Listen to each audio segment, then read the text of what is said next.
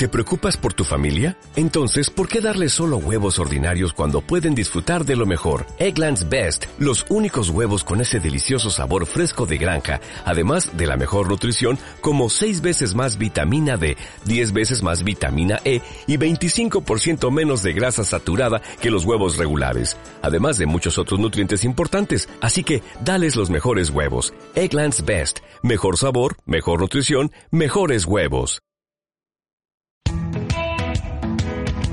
En Radio Inter ya es domingo. El análisis de la semana. Presenta y dirige Almudena Negro.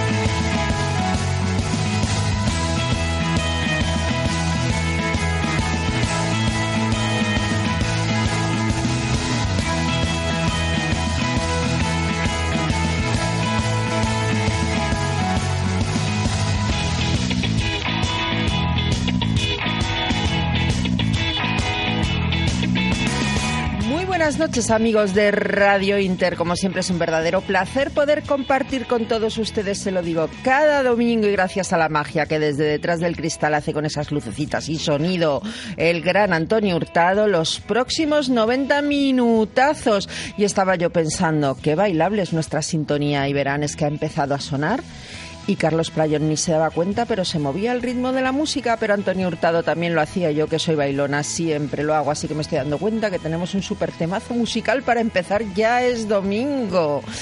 Y empezamos en una semana, en una semana que lamentable, lamentable muchos sucesos. Empezaba la cosa en Londres, ya saben, un edificio que ardía.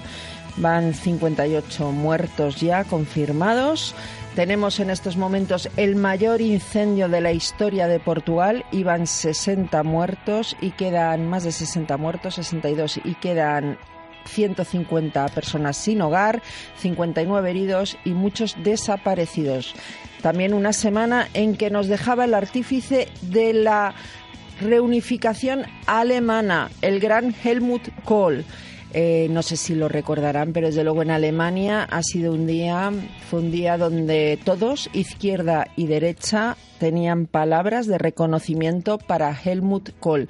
Desde Angela Merkel, a quien por cierto Kohl puso verde hace poco menos de dos años diciendo que no tenía ni idea de política internacional, pasando por Gerhard Schröder o Steinmeier, el presidente de la República, pero también Netanyahu quiso acordarse de Israel, de Helmut Kohl como gran amigo de Israel, o los presidentes norteamericanos desde Donald Trump, no sé si lo tuiteó, pero desde luego se mostró desolado por la muerte de Kohl, también Bill Clinton eh, recordó esa entrada bajo la torre de ¿cómo se dice? la puerta de Brandenburgo claro es que yo digo el Brandenburger Tor entonces me cuesta mucho decirlo en español pero sí es verdad, nos dejó un gran político, uno de esos me niego a llamarlos hombre de Estado porque no soy estatista, pero sí un gran político que desde luego va a pasar a los anales de la historia.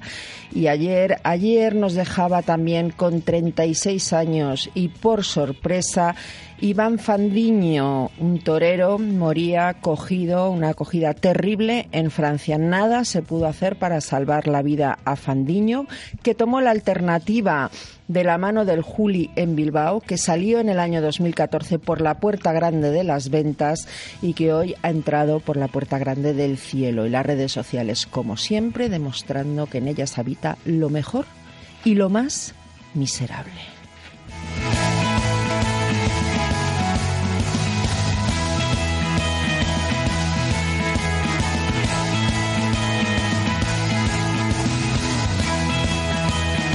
Y a todo esto hemos tenido moción de censura, yo diría teatrillo de censura. Ya saben, Irene Montero pegando gritos en el escenario al mismo tiempo que Pablo Iglesias aburría hasta los muertos. Estaban todos aburridos, había diputados jugando al Candy Crush, uno que sabía dejar el DeLorean, no se sabe dónde se nos quedó dormido en pleno Congreso, en plena moción de censura. Una moción de censura donde ha habido un clarísimo ganador se llama Mariano Rajoy. Y luego ha habido otro ganador. Porque claro, cuando Podemos pierde, gana quién? Pedro Sánchez. Pedro Sánchez que hoy clausuraba el 39 Congreso con los varones de rodillas, no voy a decir lo de me van a perdonar con el culo en pompa, pero prácticamente Fernández Vara, por ejemplo, que tan verde le había puesto, ha aceptado entrar en el Consejo Territorial, y un PSOE que acepta las plurinacionalidades, es decir, acepta el troceo de la soberanía española, y algo más grave lo cuenta Cristina Seguí en estos momentos en Twitter. Han aprobado una enmienda donde dicen que van hacia la Tercera República. El PSOE que ha abandonado, y tiene razón José Luis Ábalos, el PSOE de los varones ese PSOE ha muerto. Entramos en un nuevo partido político. De todo ello vamos a hablar hoy en Jazz Domingo, pero antes queremos hablar, no sé, de mujeres, de hombres, viceversa. No, en serio, vamos a hablar de feminismo. Vamos a hablar de feminismo, pero ya saben, vamos a hablar de feminismo desde el punto de vista de las personas, no de los colectivos. Y para ello nos va a acompañar en estudio María Blanco, que es autora de Una defensa al feminismo liberal titulada Afrodita desenmascarada en editorial Deusto y con ella vamos a hablar de qué es esto del feminismo liberal. ¿Hay realmente una alternativa a la ideología de género? Porque yo personalmente a lo otro me niego a llamarlo feminismo. Pues de todo ello vamos a hablar cuando a la vuelta de unos consejos publicitarios, señores, que son las 9 y 5 y que tienen que bailar un poquito la sintonía ya es domingo, unos consejos publicitarios y a la vuelta política, política y feminismo. Tela marinera, comenzamos.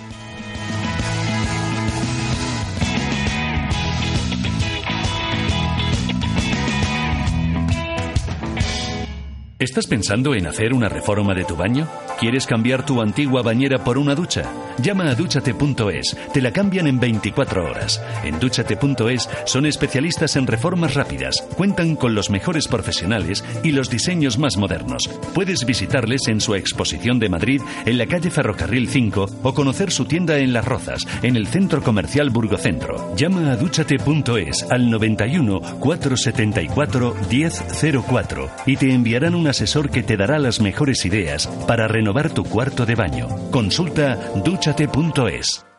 ¿Está harto de que le hagan esperar por teléfono? ¿De que no le expliquen las ventajas de contratación en su seguro?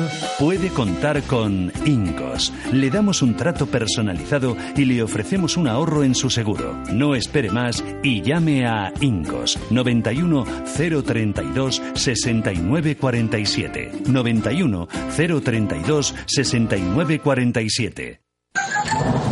La que está cayendo. Uf, ¿tú crees que bueno este fin de semana? No sé, Paco, míralo en tu tablet. Ah, sí, sí, claro. Ay, se me ha ido la niña de Erasmus a Roma. Echo de menos su sonrisilla. Yo con la tablet veo a Pablo y hasta me ha enseñado el apartamento en el que se aloja. Ay. Mujer, que hay que estar al día. Tu tablet y smartphone te ayudan, pero tienes que saber cómo. Sácale el máximo partido a tus dispositivos e inscríbete ya al curso de utilización de tablets y smartphones en nivel básico o avanzado impartidos por el Club de Amigos de Intereconomía. Más información en el 91 616 24 64 o en club@intereconomía.eu. Ya es domingo con Almudena Negro.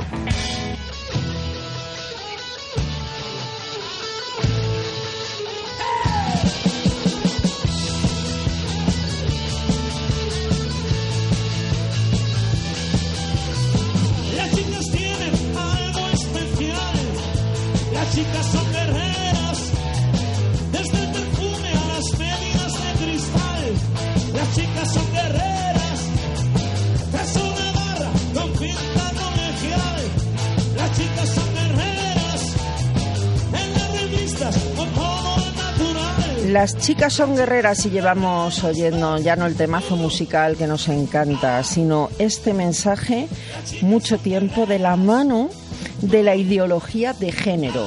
Una ideología de género que es precisamente eso, ideología. Y ahora sale a las librerías. Vayan y cómprenlo. Está en todas partes, en el corte inglés, en FENAC, en la Casa del Libro, donde quieran, en Amazon. También en Amazon para los que tienen internet. Un libro que defiende, señores, un feminismo liberal. Mandé, sí, sí, un feminismo liberal. Afrodita desenmascarada. Así que voy a saludar primero a los tres hombres que nos acompañan en estudio y luego a la autora del libro. Don Jorge Vilches, profesor de la Facultad de Ciencias Políticas, columnista y ahora me atraganto porque es de muchos sitios, en Voz Populi el Español y La Razón. Muy buenas noches, doña Almudena. Hoy tenemos una invitada de lujo, ¿no? Hombre y liberal y Hombre. compañera profesora Ah, Hay universitaria. mujeres liberales. Pues, eh, Impresionante. Alguna habrá. Bueno. Yo no las conozco, pero alguna debe haber. Gracias, señor Vilches. Portavoz del Partido Popular en Fuenlabrada y secretario de Acción Electoral, Estrategia electoral. Electoral. del Partido Popular de Madrid. Sergio López, muy buenas. Buenas noches, Almudena, buenas noches a la mesa y en especial a María. Placer estar aquí. Alternativa, ¿eh? Sí. A la ideología de género. Bueno, yo más que alternativa diría la, la vía adecuada. Más que la, la ideología de género, yo es que como tampoco me gusta llamarla como tú eh, te, te referías, yo creo que el liberalismo, evidentemente, tanto en el sexo femenino como en el masculino, debería de imponerse más, ya me conocéis. Ya, así es. Bueno, y María no lo sabe, pero tiene un fan. Tiene un fan sí que me decía. Sí lo sé, Sí lo sabía. sabemos los dos. Tienes que traer a María, tienes que traer a María, tienes que traer a María. Carlos Prayón, muy buenas noches. Muy buenas noches, Almudena. Muchísimas gracias por dejarme estar hoy aquí. Hoy, hoy que viene María Blanco, finalmente. Bueno, ya la han oído porque está aquí, eh, está aquí María Blanco. Muy buenas noches. Muy buenas noches. Bueno, yo voy a contar. Qué bien rodeada que estoy.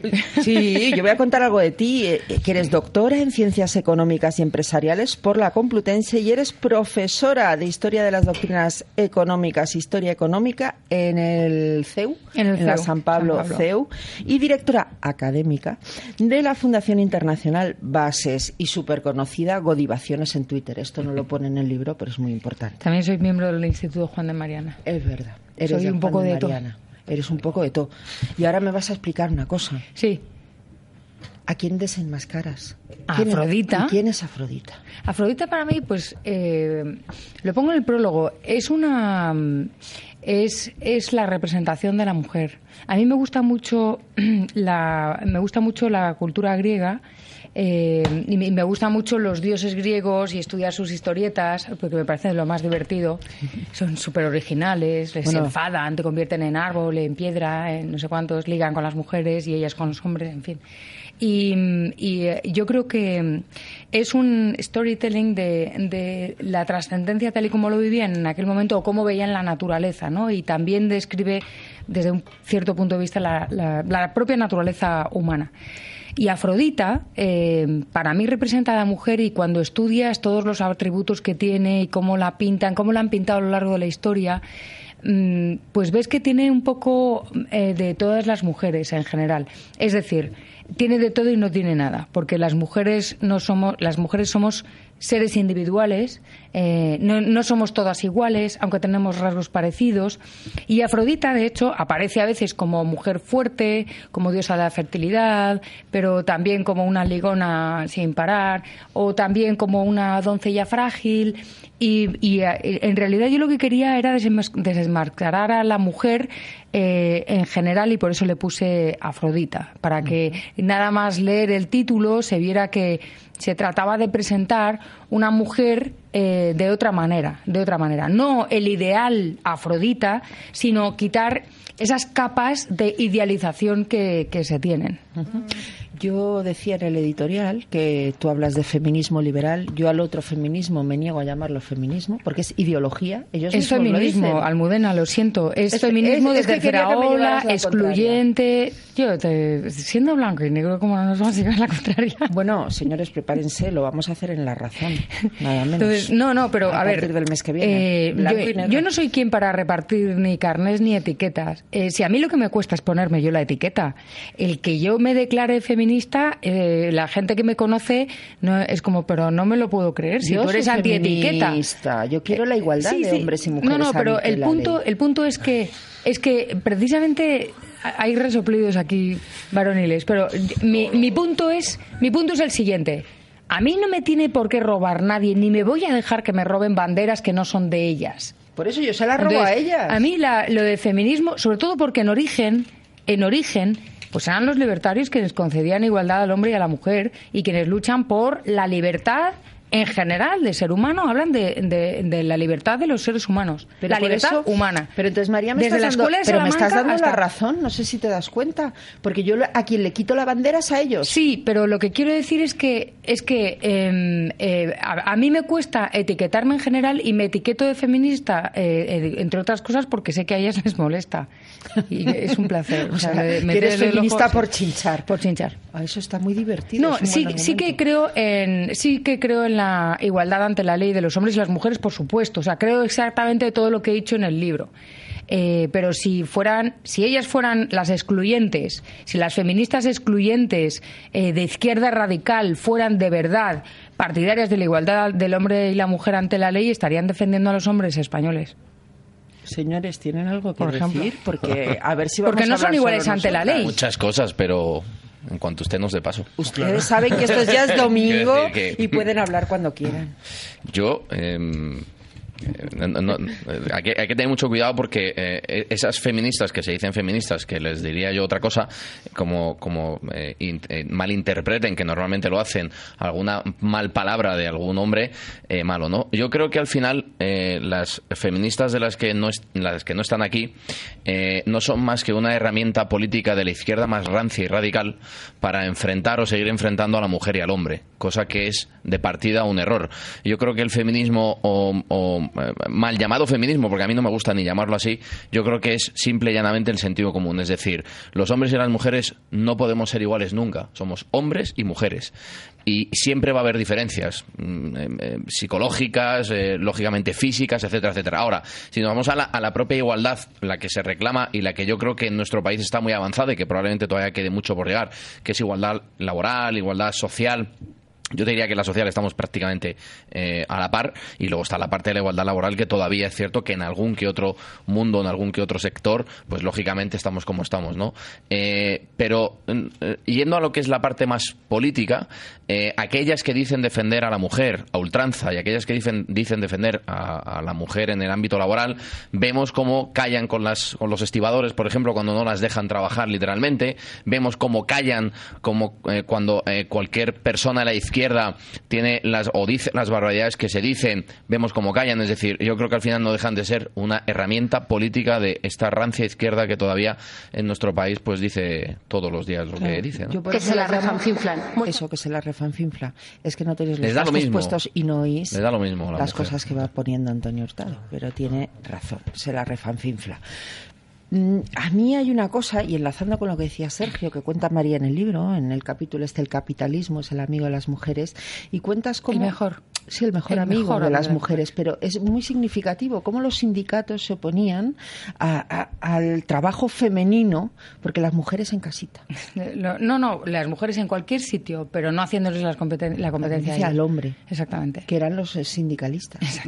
Y esto no lo cuentan hoy los de UGT y comisiones. Y cuando ¿eh? hablas con. Tengo amigas italianas en Ni- Estados Unidos. Tampoco que no las querían dejar votar. Sí, cuentan. exactamente. Victoria Kent en pleno parlamento. Claro, como no quería dejar votar. No, decir, pero si ahora Sí. sube a la tribuna de los oradores Irene Montero y reivindica a Clara Campoamor, Sí, claro. y cuando Si ella tiene cara de Victoria reivindica un salario mínimo y el salario mínimo se inventa para dejar a la mujer en casa, bueno, y a los negros. Es para que no trabajen negros ni mujeres. Y para eso se inventa el salario mínimo y tienes hasta, hasta descerebrada defendiéndolo. Pero bueno, Bueno, ahora lo defienden todos, A diferencia de Sergio, yo sí mínimo. creo que en el feminismo me ¿vais parece a dejar necesario. contestar de vez en cuando a la autora? No, deja que, deja, Pues que nos deja, deja nos has que tengo para todos. Vale, falta Jorge. No, Ya yo sí que creo que el feminismo es muy necesario, pero especialmente... Pues innecesario. No, necesario, muy, muy necesario. Pero bueno, se sacó Pues, aquí la eh, espada. No, pero más que nada, como señalas tú en el propio libro, pues, eh, los feministas que en la década de los 70 luchaban, pues, eh, pues las mujeres recuperaran la toma de decisión sobre su cuerpo, su sexo, capacidad productiva, poder económico y demás. O sea, lo que deberíamos entender como un... Con, con sentido común. En cambio, ahora se ha convertido en una especie de religión laica, tú misma, tú misma lo expresas así, que, que yo creo que es lo que, lo que motiva que a día de hoy tú haces una encuesta eh, a mujeres, tú preguntas a mujeres si creen en la igualdad de derechos entre hombres y mujeres, si creen en la igualdad de acceso, pues todo lo que debería ser definido como feminismo y tienes un con un vamos un acuerdo del 99,9% salvo algunas personas muy desviadas en cambio preguntas eh, ¿te consideras feminista?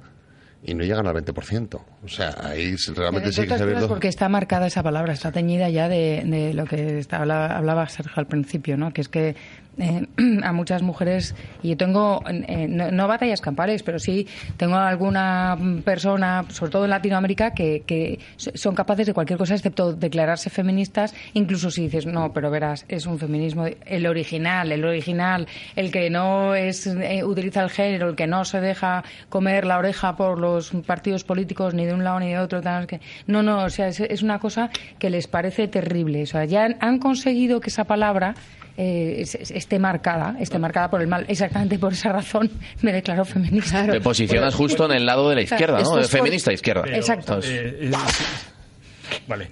Eh, si me dejas, el, a ver, el feminismo sí se decanta políticamente cuando surge. Cuando surge en Estados Unidos está muy vinculado al Partido Demócrata.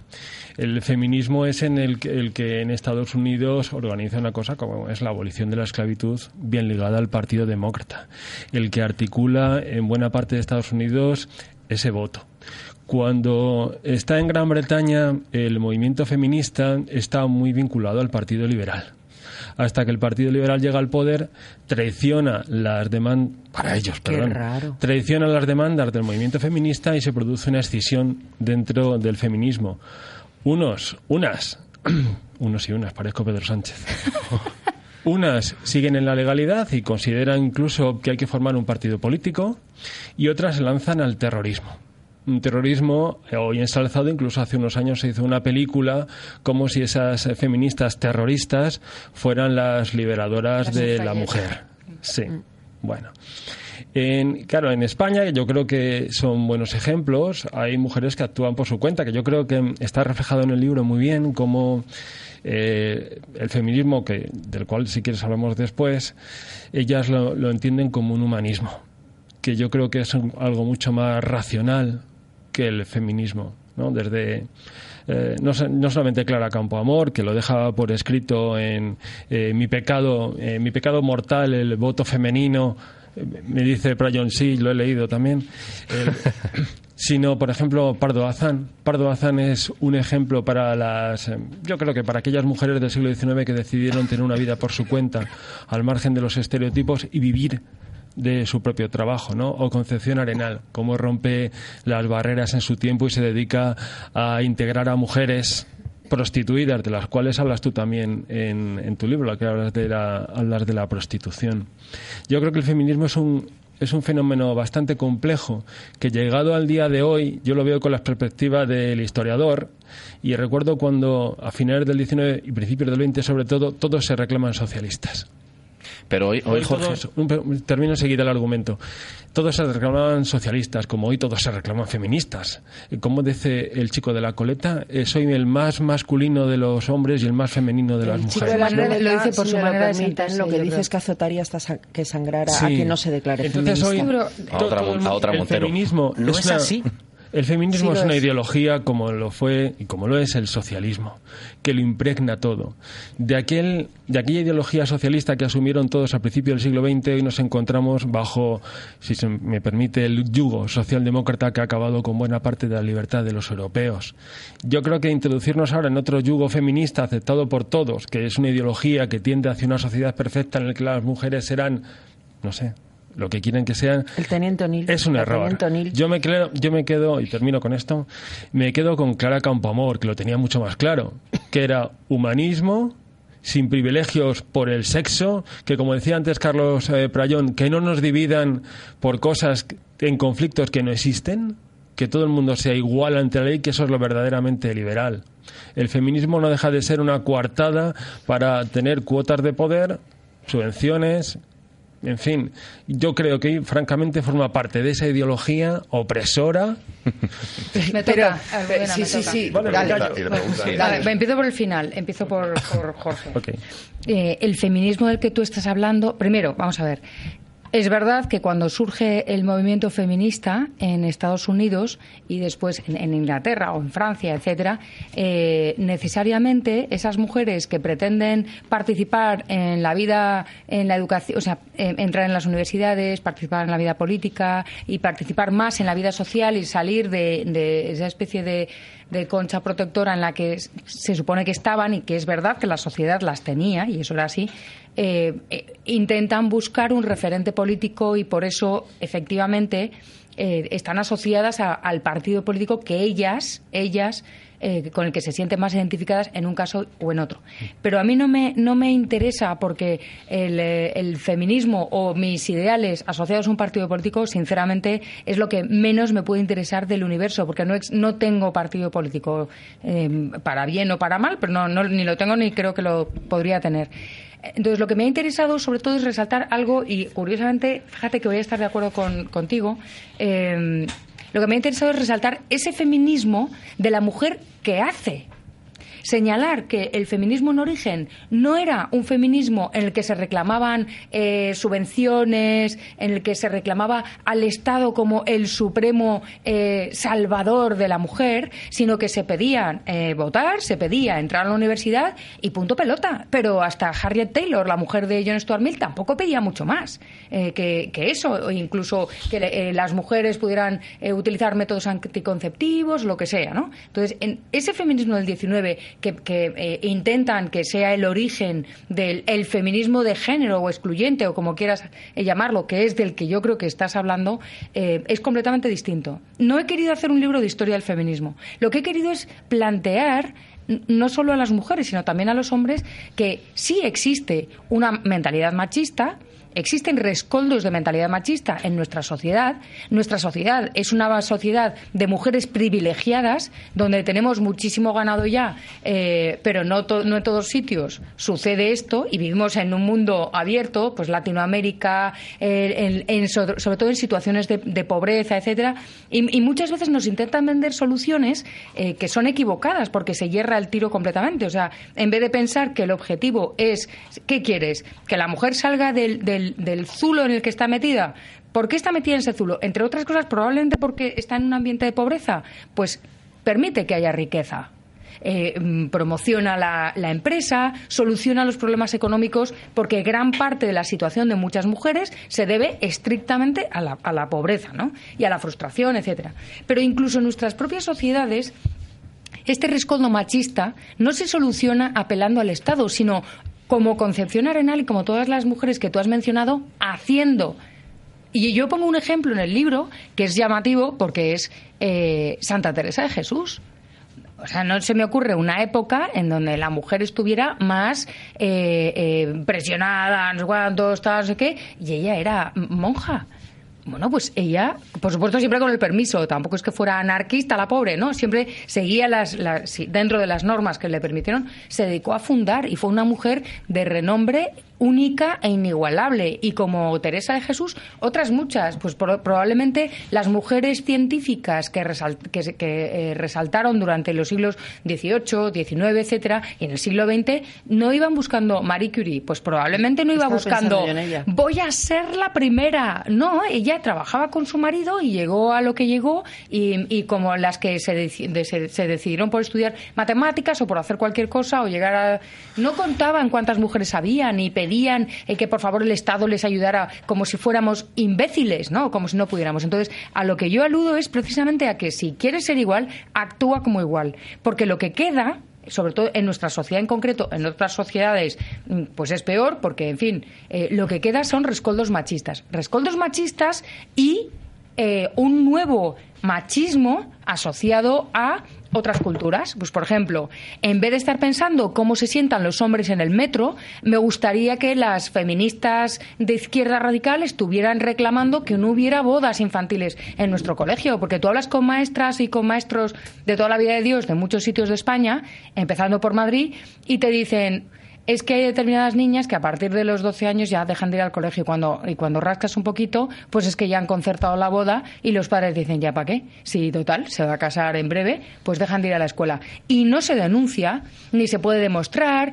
y nos callamos, miramos al techo, se están haciendo ablaciones en nuestro país, se están haciendo ablaciones en toda Europa, pero es muchísimo más importante que el hombre a veces es prepotente, como si las suegras no lo También, fueran. exacto, ¿sabes? es que eso iba a decir yo. Yo ahí creo que no, creo que no. Creo, no, No, y, y muchas mujeres feministas a mí me han tratado con prepotencia pues, por, como por norma, ¿no? Ya. A ver, bonita, te voy a explicar lo que es el Sí. heteropatriarcado. Yo, yo decía antes, Jorge, una cosa que, que no, no le puedo dar la razón. Decía que el feminismo es algo muy complejo. Yo creo que es algo muy sencillo. Si nos vamos al feminismo del inicio, que como bien explicado ahora María, es simplemente actuar iguales ante todo, ante la ley, ante la sociedad. Eso es complejo. Es que eso no es fácil. O sea, Bueno, yo estoy con Jorge con que es eh, complejo. ¿es complejo o no es complejo? ¿Cómo Eso- se cambia una mentalidad? Sí, no, que ah, estoy de acuerdo, pero ahí Esa era voy. mi pregunta. Ahí voy. Es que el problema es que el ese feminismo que eh, en ese momento con- con- costó tanto, ¿no? De, de igualar todas estas cosas, al final se ha ido degenerando y se va degenerando hasta el punto de que cuando hacemos una lista electoral eh, tiene que haber una lista cremallera, tiene que haber tres hombres, dos mujeres. ¿Por qué? ¿Por qué no las cinco mujeres porque o se los cinco hombres? estamos en una sociedad en donde se ha politizado Lo todo. hemos degenerado nosotros y lo hemos complicado Se ha nosotros. generado absolutamente cualquier ideal. Eh, la lucha por la pobreza, la igualdad ante la ley de las mujeres, eh, la lucha contra el racismo, la educación de los niños, los ancianos, el dolor de los demás, la miseria ajena, las guerras, todo se ha politizado. Entonces, como todo eso, como vende, vende mogollón, como mm, sálvame, se pone en la agenda electoral y punto. Pero ¿sabes por qué? Pues lo que te decía al principio sobre el socialismo y el feminismo. El feminismo se ha convertido en parte de la ideología oficial. ¿Y qué ocurre? Que hay tres tipos, hay tres, tres grandes tipos de feminismo. Uno que lo que pretende es la igualación a través de la ley. Un segundo que pretende la igualación a través de la ley, más políticas activas, es decir, financiación de grupos y De presión y ya discriminación. está, ya- ya le hemos y, un tercer tipo, y un tercer tipo de feminismo que es la superioridad de, la mujer sí, sobre el hombre. Hay un Una vez cuarto que se tipo. convierte- Yo soy comunista. Hay un cuarto tipo y, el, y es el que defiende María. no, no, no. Bueno, No, son los eh, tres a mí me ha grandes. puesto, a mí me ha puesto igualdad ante la ley. Pero una vez que se- No, mediante. ha dicho. Mediante la ley. Ah, Claro. no, no, yo mediante la ley. Una vez, una vez que se ha convertido el feminismo en parte de esa ideología oficial de la ingeniería eh, eh, político-social, ¿eh? siempre ganan los más radicales. Siempre. En este caso, ¿qué es lo que se está imponiendo? La superioridad de la mujer sobre el hombre en todos los aspectos. En el aspecto emocional, en el aspecto mental, en el aspecto físico. ¿Quién cuida mejor de los hijos? La mujer. ¿Quién trabaja mejor? La mujer. ¿Quién trabaja en grupo estupendamente? ¿Quién hace mejor política? ¿Quién hace mejor cultura? Las mujeres. Eso es lo que se está imponiendo. Hasta el punto, hasta el punto, y yo se lo decía ayer a un, a un jefe de opinión muy conocido, que en el futuro, y es que yo sí lo veo, en el futuro em, los hombres tendremos que defender nuestros derechos civiles.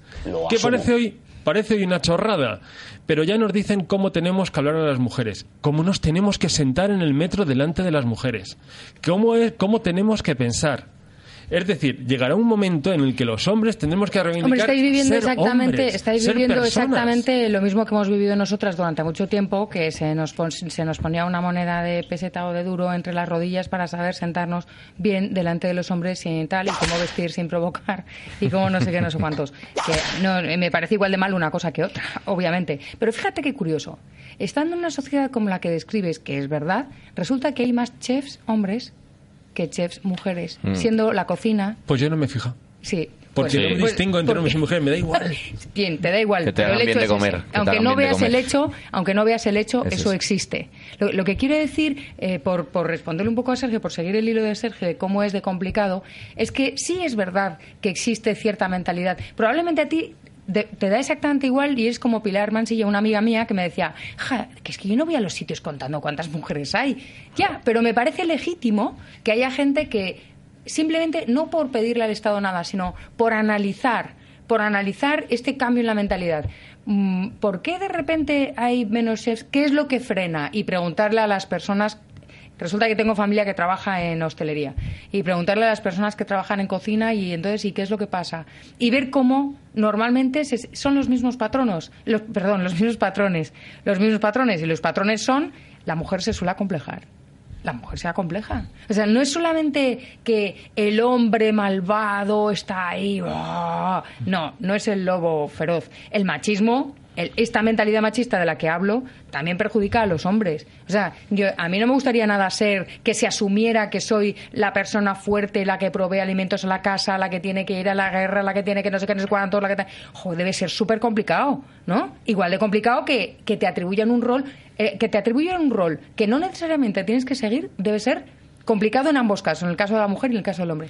Y, en este caso, incluso si el machismo, que presupone que el hombre tiene el rol eh, predominante, pues habrá muchos hombres que es que no quieren tener ese rol o que no, le- que no les pega o que, eh, o, que lo asumen porque es lo que hay que hacer y, ya está, y la sociedad es así, ¿no? Igual que muchas mujeres asumen ese rol tradicional por la misma razón. A, a mí, donde quiero llegar es que eh, los roles eh, que se asumen dentro de las familias son privados. Porque la familia es una institución privada y es la base de la sociedad. En el momento en que venga una institución, y es lo que me importa, en el momento en que venga una institución oficial, eh, Estado, leyes, eh, llámalo como quieras, diciendo cómo se tienen que organizar las familias, este es el fin. Malo.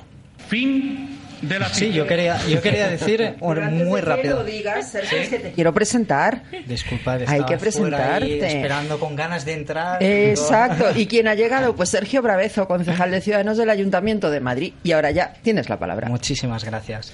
Eh, bueno, decir que mi experiencia dentro del Ayuntamiento de Madrid, nosotros estamos viviendo el despatarre. Es decir, ahora la MT, la empresa de municipal de transportes, eh, dice en los autobuses cómo se tiene que sentar eh, cualquier persona o cómo se tiene que se- sentar, en este caso, el hombre enfrente de mujeres, cualquier tipo de situación. Bien, aquí dicen que el problema está porque eh, no se cumplen unas normas eh, pues frente a la mujer. Bien. Me preocupa mm, de verdad todo esto, porque dicen que bueno, eh, estamos en un momento donde el hombre, especialmente dentro del Ayuntamiento de Madrid, tiene preferencia. Bien, cuando veo el pleno del ayuntamiento, hasta hace pocos meses, hasta hace dos meses, teníamos a Esperanza Aguirre de portavoz, Begoña Villacís, Vi- Villacís como portavoz, eh, eh, Manuela Carmena, alcaldesa, Rita Maestre, portavoz por Podemos, en el PSOE, purificación causa pie. Claro. Yo aquí tengo. El- el tema Y del- Cristina gobernando la Comunidad de Madrid. y Cristina Cifuentes gobernando la Comunidad de Madrid.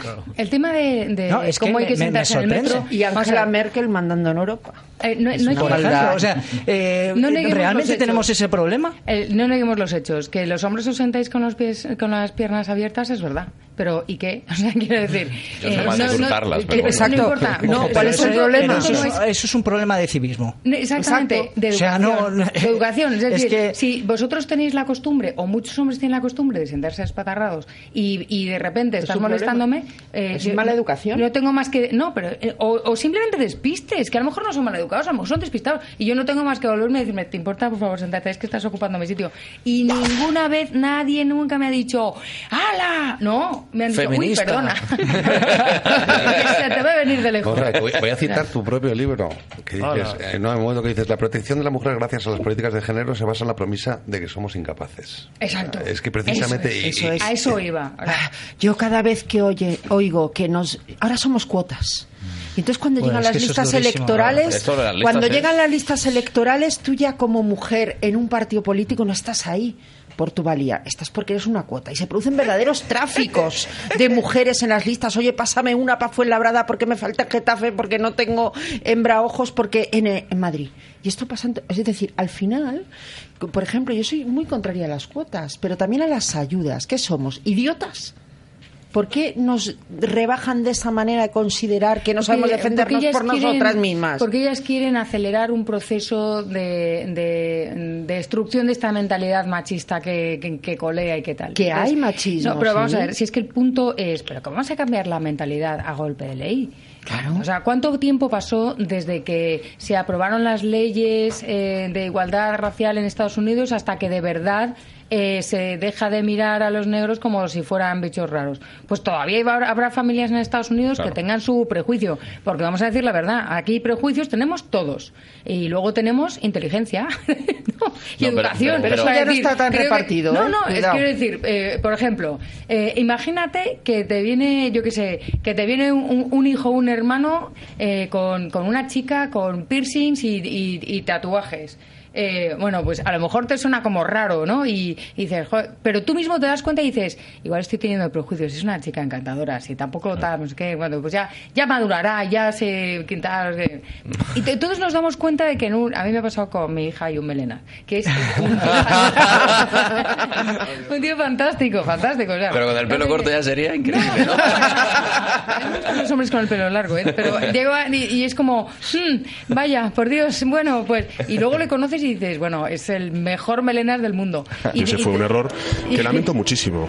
Exactamente, exactamente, lo lamento muchísimo. Lo que quiero decir es que, y, y yo lo veo, mis padres son súper tradicionales y tienen muchísimos prejuicios, pero no hay nada más como, no hay nada como conocer a las personas Totalmente. para que se te vayan quitando los prejuicios. Entonces, ¿que es mucho más lento? Sí.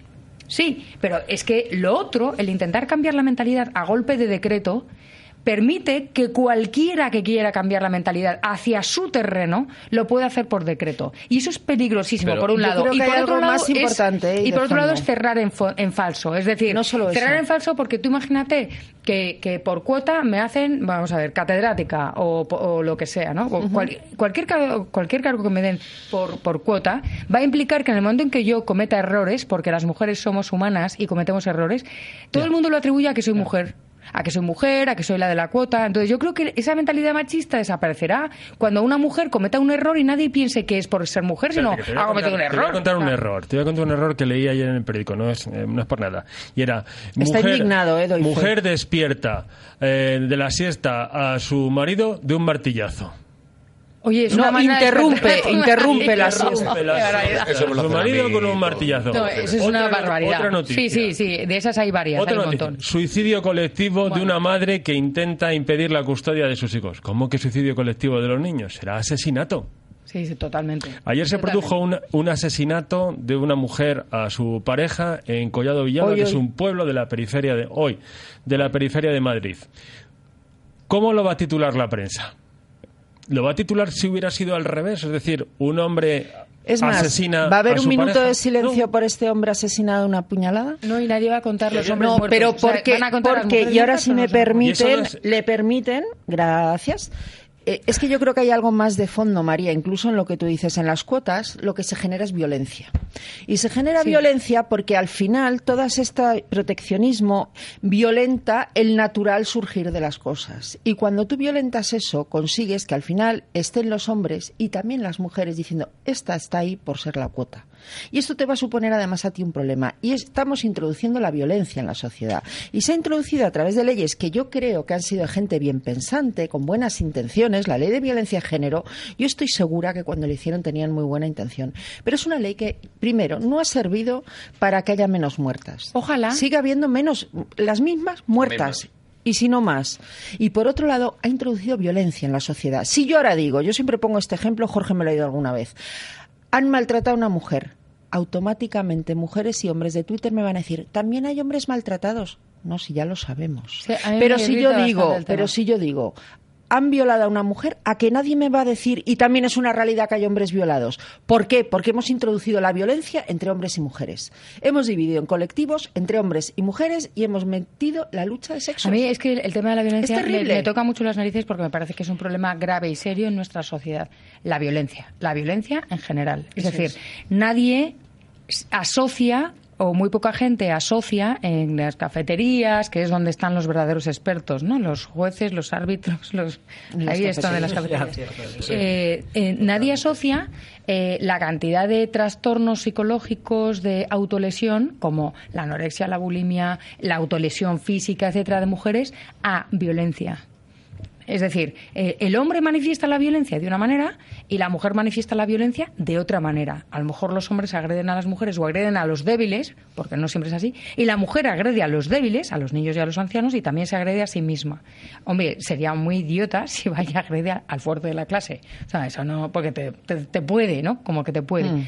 Eh, eh, eh, en- entonces, yo creo que hay un problema de violencia en nuestra sociedad y que habría que planteárselo no desde el Estado, sino de cómo queremos vivir cada uno de nosotros. A lo mejor tenemos que renunciar a algunas cosas, ir menos deprisa, basarnos en las cosas sencillas, eh, mm, parar un poco y decir qué quiero para mis hijos. A lo mejor no se trata de querer para tus hijos lo que presuntamente te han dicho que es lo, lo- lo ideal, que es un carrerón y no sé cuánto tal, o sí, eh, eh, pero lo que quiero decir es que deberíamos repasar nuestra propia personalidad. Somos unos flojos. O sea, la generación esta de 40, 50 y tal, somos unos flojos. Y si, y si hay una generación de snowflakes, como dicen los, los americanos, de, de niñatos blandorros, es culpa nuestra. Pero no tenemos las agallas de reconocer que las mujeres nos arrugamos frente a los hombres y está demostradísimo. Eh, que, que los hombres muchas veces no están asumiendo un rol que tampoco les mola nada, pero no dicen nada, no vaya a ser que. eh, porque el nombre de calzonazos tiene mucha tela. ¿eh? O sea, el apelativo de calzonazos, cuando un hombre pues es no tiene así mucha personalidad o lo que sepa o, lo que sea y se le machaca exactamente igual Eh, no somos capaces de, de- de- de darnos cuenta de que la violencia que hemos generado en nuestra sociedad es culpa de una forma de vida que es como lo de las modelos a mí cuando empiezan con el tema de la talla 36 y a, y a decir que qué horror, qué tal, vamos a ver. Eh, somos no, todos y todas, otra vez ahora yo soy yo la que parezco, eh, somos los hombres y las mujeres las que estamos exigiendo ese modelo. Eso es así. Y, y no es porque, no es por otra cosa nada más que porque no tenemos personalidad. Es decir, las mujeres eh, entraditas en carnes, Bueno, y por la con personalidad, juventud, no. Sí, Ahí hay sí, más sí, de fondo la ideología de la eterna juventud. También, ¿eh? es que va unido, va unido. O sea, tienes que estar joven y delgada. Entonces, la mujer entradita en carnes, con sus arrugas, que tiene personalidad y lo lleva fenomenal, vamos, va por la calle encantada de haberse conocido y no hay hombre que se le resista. Eso, lo- eso estoy segura. Y ninguna le vamos a decir, venga, tía, que mira que... No.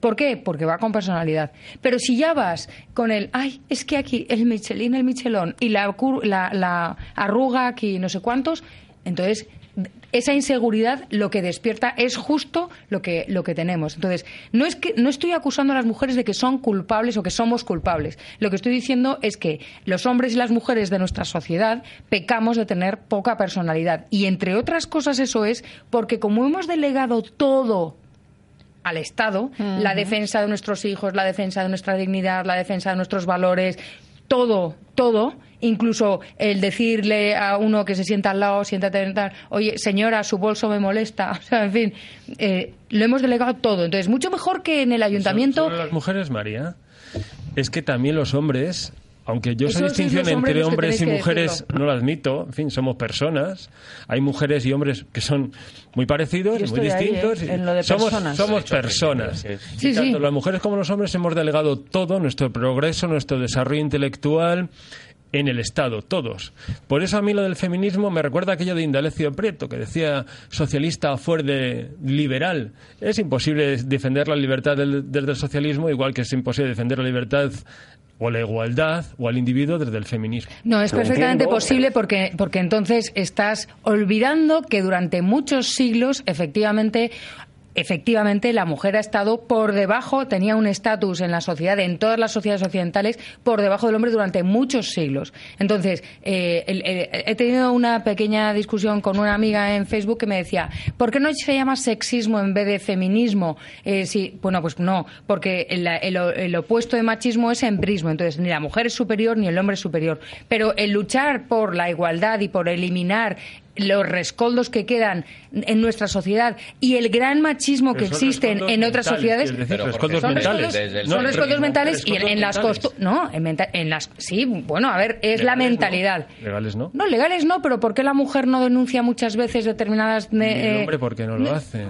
Es a que ver, lo del hombre y la ver, mujer, eh, yo no... No, es que, es que no hemos estado durante toda nuestra historia en, en- en- en igualdad. Es que cuando yo nací, la mujer no podía abrir una cuenta corriente. Entonces, no pases por encima todo eso, porque tampoco me parece que, que, eh, ayuda a entender lo que está sucediendo. Es decir, que haya que haya una diferencia en la mentalidad de, todos nosotros, de todas las personas, no es casual, no es casual, eh, sino que tiene, tiene un arraigo en la sociedad por razones contundentes. Por eso me llamo feminista y no me llamo sexista o, o antisexista o lo que sea. Eso, eso por un lado. Y luego, no nos olvidemos, está habiendo todavía muchas transgresiones contra mujeres por parte de culturas que es muy políticamente incorrecto decirlo, pero la ablación y el matrimonio de niñas no se da entre las sociedades cristianas, se da en otras sociedades. Decía Jorge una cosa, eh, y yo creo que ahí no hay razón, que decías que era imposible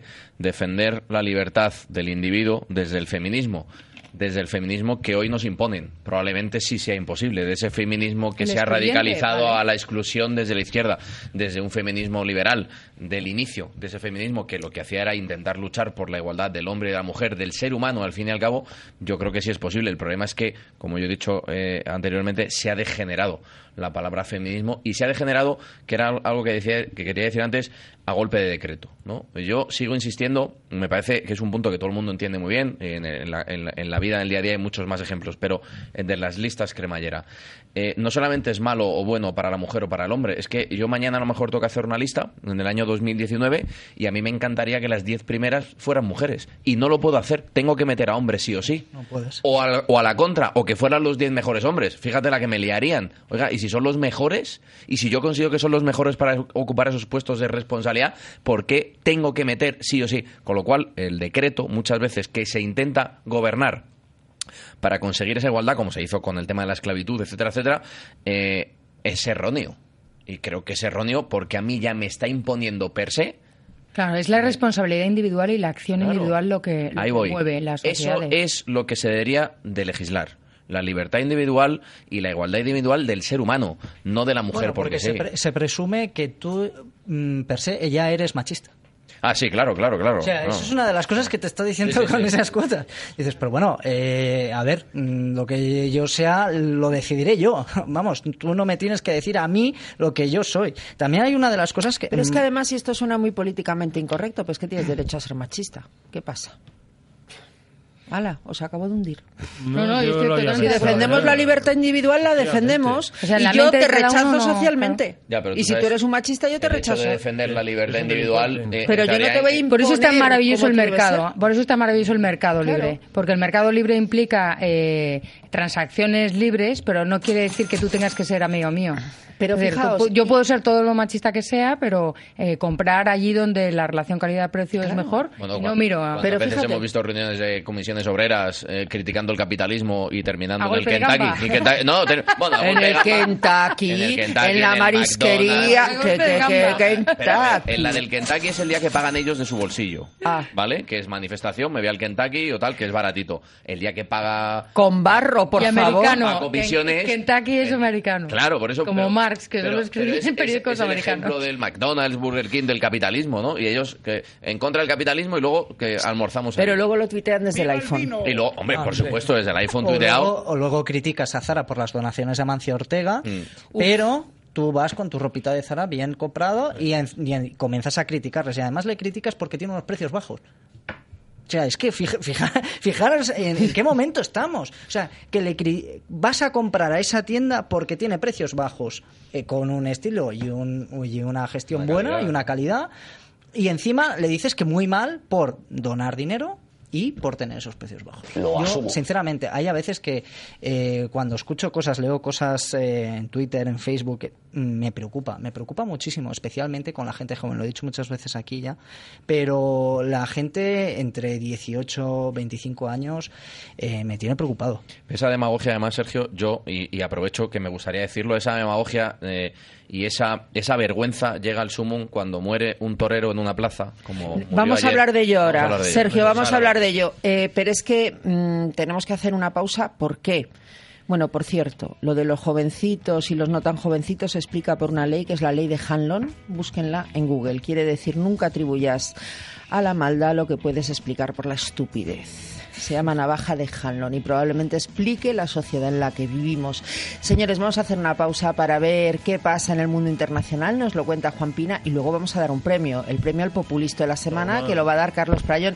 Y luego aquí seguimos hablando, introduciremos otros temas de actualidad. María, ¿te quedas? Yo sí. Encantados. Si no me echáis. En- Nunca te echaríamos. Así que, señores, vamos allí con el análisis de la Fundación para el Avance de la Libertad y luego el populista.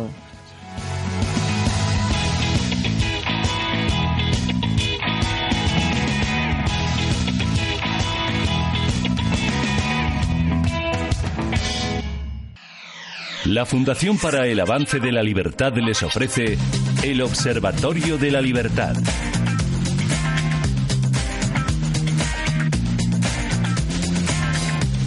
Buenas noches y bienvenidos un domingo más al Observatorio de la Libertad, que esta semana aborda el problema de la renta básica.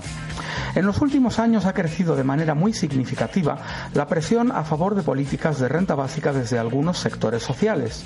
Podría parecer que la renta básica es una propuesta defendida solamente por la izquierda e incluso por la izquierda más radical, pero no es así.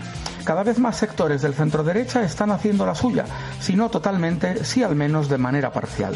Así, incluso en España se trabaja ya sobre complementos salariales con cargo al contribuyente, que no son sino la antesala de una futura asunción de la lógica de la renta universal por parte del mainstream político español.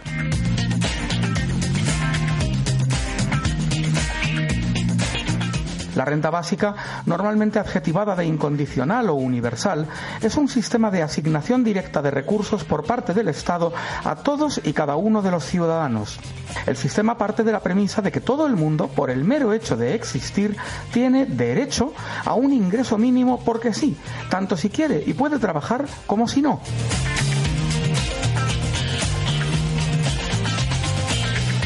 Los que abogan por la renta básica hacen hincapié en este punto. La renta no es un mecanismo de compensación para situaciones de pobreza o de incapacidad.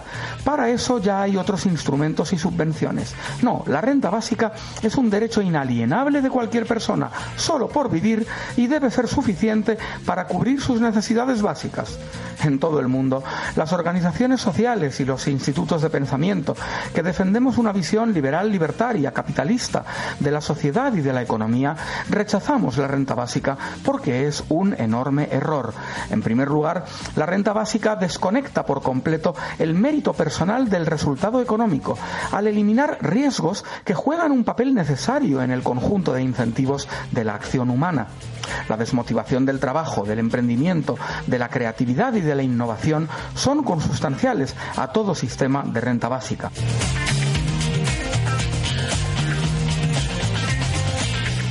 En segundo lugar, nos oponemos porque el efecto económico de la renta básica es extremadamente inflacionario y su coste solo podría pagarse aumentando hasta niveles irracionales la factura tributaria ya de por sí casi insoportable que pesa sobre los contribuyentes, incluso cuando no se dan cuenta de ello. Hay, además, infinidad de motivos secundarios para oponerse frontalmente, desde el efecto llamada en cuanto a los flujos migratorios hasta la devaluación oculta que entraña, pasando por el automático encarecimiento de los precios que tendrían que abonar todos los consumidores. Pero lo esencial es que la renta básica destruye el sistema de precios en cuanto a uno de los más esenciales, el del trabajo.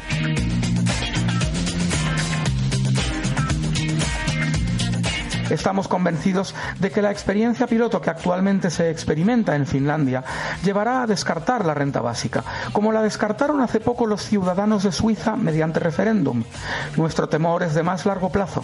Es la introducción de elementos de renta básica en la legislación ordinaria, abriendo una caja de Pandora de impredecibles consecuencias, por ejemplo, mediante complementos salariales públicos. Hasta una próxima edición del Observatorio de la Libertad, ofrecido por la Fundación para el Avance de la Libertad, fundalib.org. El Observatorio de la Libertad en Ya es Domingo, Radio Inter.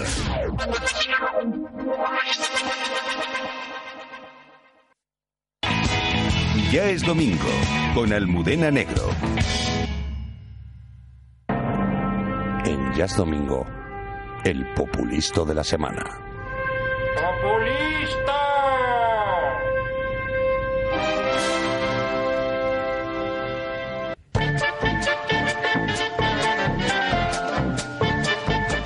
Muy buenas y calurosas noches tengan todos ustedes. Esperamos de veras poder transmitirles al menos parte de la alegría con la que afrontamos esta sección. ¿Y por qué están tan contentos estos tíos? Se preguntarán ustedes. Pues lo cierto es que además de periodistas rigurosos y escrupulosamente equilibrados y respetuosos, los que hacemos esta sección también somos personas con sentimientos y hasta instintos más o menos bajos. Somos tan profesionales que no se nos nota, pero en verdad, algunos personajes del panorama político nos gustan más que otros. Hay algunos a los que incluso les tenemos más ganas que al pavo en Navidad. Y hoy, precisamente hoy, podemos finalmente entregar el premio a uno de ellos. Era clarísima candidata a nuestro reconocimiento, pero nos fue esquivando semana tras semana. Y no ha sido hasta esta ocasión que por fin podemos decir que el populista de la semana es. ¡Irene Montero! Oh, sí, amigos. Irene Montero, la del chorbo molón. Oh, yeah. Irene, tengo una mierda de curry, pero no importa, porque manda mi churri Montero, la que se pensaba que podía reclamar un puesto vitalicio en cualquier tertulia radiofónica tras destronar al del núcleo irradiador, ha caído en la cuenta de que aún no contaba en su palmarés con un premio al populista de la semana. Y como algo así, había de ser producto del sometimiento heteropatriarcal, sociocultural imperante en las sociabilidades, resultantes del consenso antidemocrático transicional tardofranquista, pues ha decidido subsanarlo. ¿Y cómo lo ha hecho? Muy sencillo, marcándose un discurso maratoniano al más puro estilo Fidel Castro. Tanto, tanto, tanto, tanto habló que por necesidad estadística alguna mamarrachada de las buenas tenía que soltar. Lo que no saben es que a nosotros no nos pagan, como para que nos traguemos su discurso íntegro. Pero por suerte para ella, cualquier minuto cogido al azar daba para descojonarse y bien. Lo echamos a suerte si elegimos la parte donde hablaba del temita catalán y vaya, vaya. Escuchen, escuchen. Porque fueron ustedes, señorías del Partido Popular, quienes de modo irresponsable y con el actual presidente del Gobierno, Mariano Rajoy, como primer firmante, llevaron a su tribunal favorito, al Tribunal Constitucional, el Estatut de Cataluña, reventando con eso el pacto de convivencia y también el marco constitucional territorial de este país. Sí, amigos, sí. Llevar al estatut, el de estatut al Tribunal Constitucional es reventar el marco constitucional. Pedir que se pronuncie el órgano supuestamente encargado de velar por el marco constitucional equivale a cargarse este marco. Y no es que sea yo muy fan de este tribunal precisamente, pero a lo mejor había que preguntarle a la buena de Irene si también opina que el figura que llevó al Constitucional, por ejemplo, la amnistía fiscal de Montoro, pretendía reventar con ello ese marco constitucional en el que basamos nuestra convivencia. Pero ya que su respuesta sería previsible hasta lo enfermizo, mejor escuchemos ese momento en el que se viene arriba y demuestra por qué merece un puesto de honor en la historia del populistismo patrio. Escuchen, por favor, escuchen. La España que viene reconoce el derecho de los ciudadanos catalanes a decidir, porque reconoce el derecho de todos los ciudadanos a decidir sobre sus propias vidas, señorías. Ni ustedes ni nadie puede dictar el idioma en el que la gente habla o el idioma en el que la gente sueña, señoría. Ustedes nos pueden torcer la historia para que diga lo que no fue, pero no van a ponernos a pelear entre nosotros. Y la España que está en marcha lleva la fraternidad por bandera, señorías. ¿Es o no es maravillosa esta tiparraca? ¿Eh? De traca. Los catalanes tendrán referéndum porque se defenderá el derecho de todos los ciudadanos a decidir sobre sus propias vidas. Claro, como el derecho de todos los españoles de fuera de Cataluña a decidir sobre la forma y dimensión del Estado español en el que viven.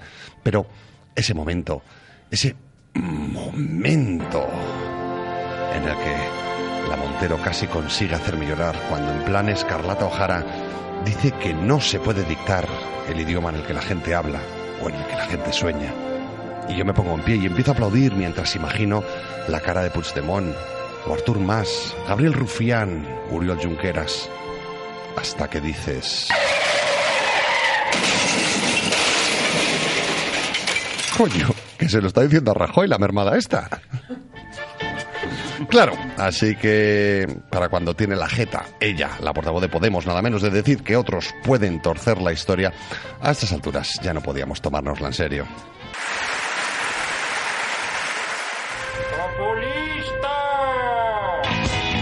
Ya es domingo, con Almudena Negro. Si tienes un piso en propiedad. ¿Y qué hago, Eduardo? Puedes vender tu casa, pero conservando el derecho a vivir en ella. ¿Y cómo lo hago? Yo te la vendo y seguirás viviendo en ella para siempre, sin apuros ni estrecheces. También te puedo ayudar a ti. Soy Eduardo Molet. Llámame al 915-912-901 y en poco tiempo, vendido, vendido, vendido. ¿Estás pensando en hacer una reforma de tu baño? ¿Quieres cambiar tu antigua bañera por una ducha?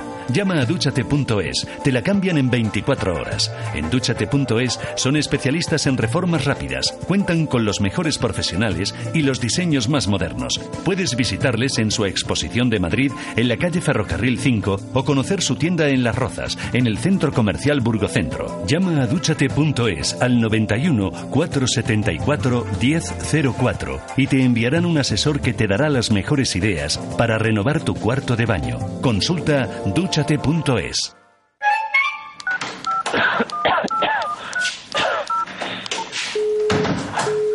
Siempre comunicando. El médico, hazlo con la tablet. Yo lo hago con la tablet, claro. Sí, sí. ¿Cuándo llegará el maldito autobús? Tranquila, si solo quedan dos minutos. ¿Cómo lo sabes? Fácil, lo pone en mi tablet. Ah. Tu tablet y smartphone te ayudan, pero tienes que saber cómo. Sácale el máximo partido a tus dispositivos e inscríbete ya al curso de utilización de tablets y smartphones en nivel básico o avanzado impartidos por el Club de Amigos de Intereconomía. Más información en el 91 616 24 64 o en club@intereconomía.eu. Ya es domingo con Almudena Negro. Pues es que Sergio López está hablando a micrófono Ah, perdón, abierto y no perdón. sabemos qué le estaba contando a Sergio Bravezo porque no me miran cuando hago señas de estamos de vuelta, estamos de vuelta. Me ha encantado don Carlos Prayo en su populisto, aunque le llamarán machista seguro, ¿eh? Porque ¿cómo se le ocurre a usted recordar que Irene Montero es pareja de Pablo Iglesias? Ni que fueran Ana Botella y Aznar, por favor. Bueno, señores, vamos a entrar a hablar un poquito de lo que ha pasado esta semana. De fondo siempre Afrodita desenmascarada, María Blanco. Yo creo que se han quedado con las ganas de comprar el libro solo por lo que hemos hablado, porque el programa me estaban diciendo y no podemos seguir con el tema. Los propios contertulios cuando te dicen eso es que el programa está yendo muy bien. Pero yo les tengo que cambiar porque hemos tenido moción de censura y hoy hemos tenido Congreso del PSOE.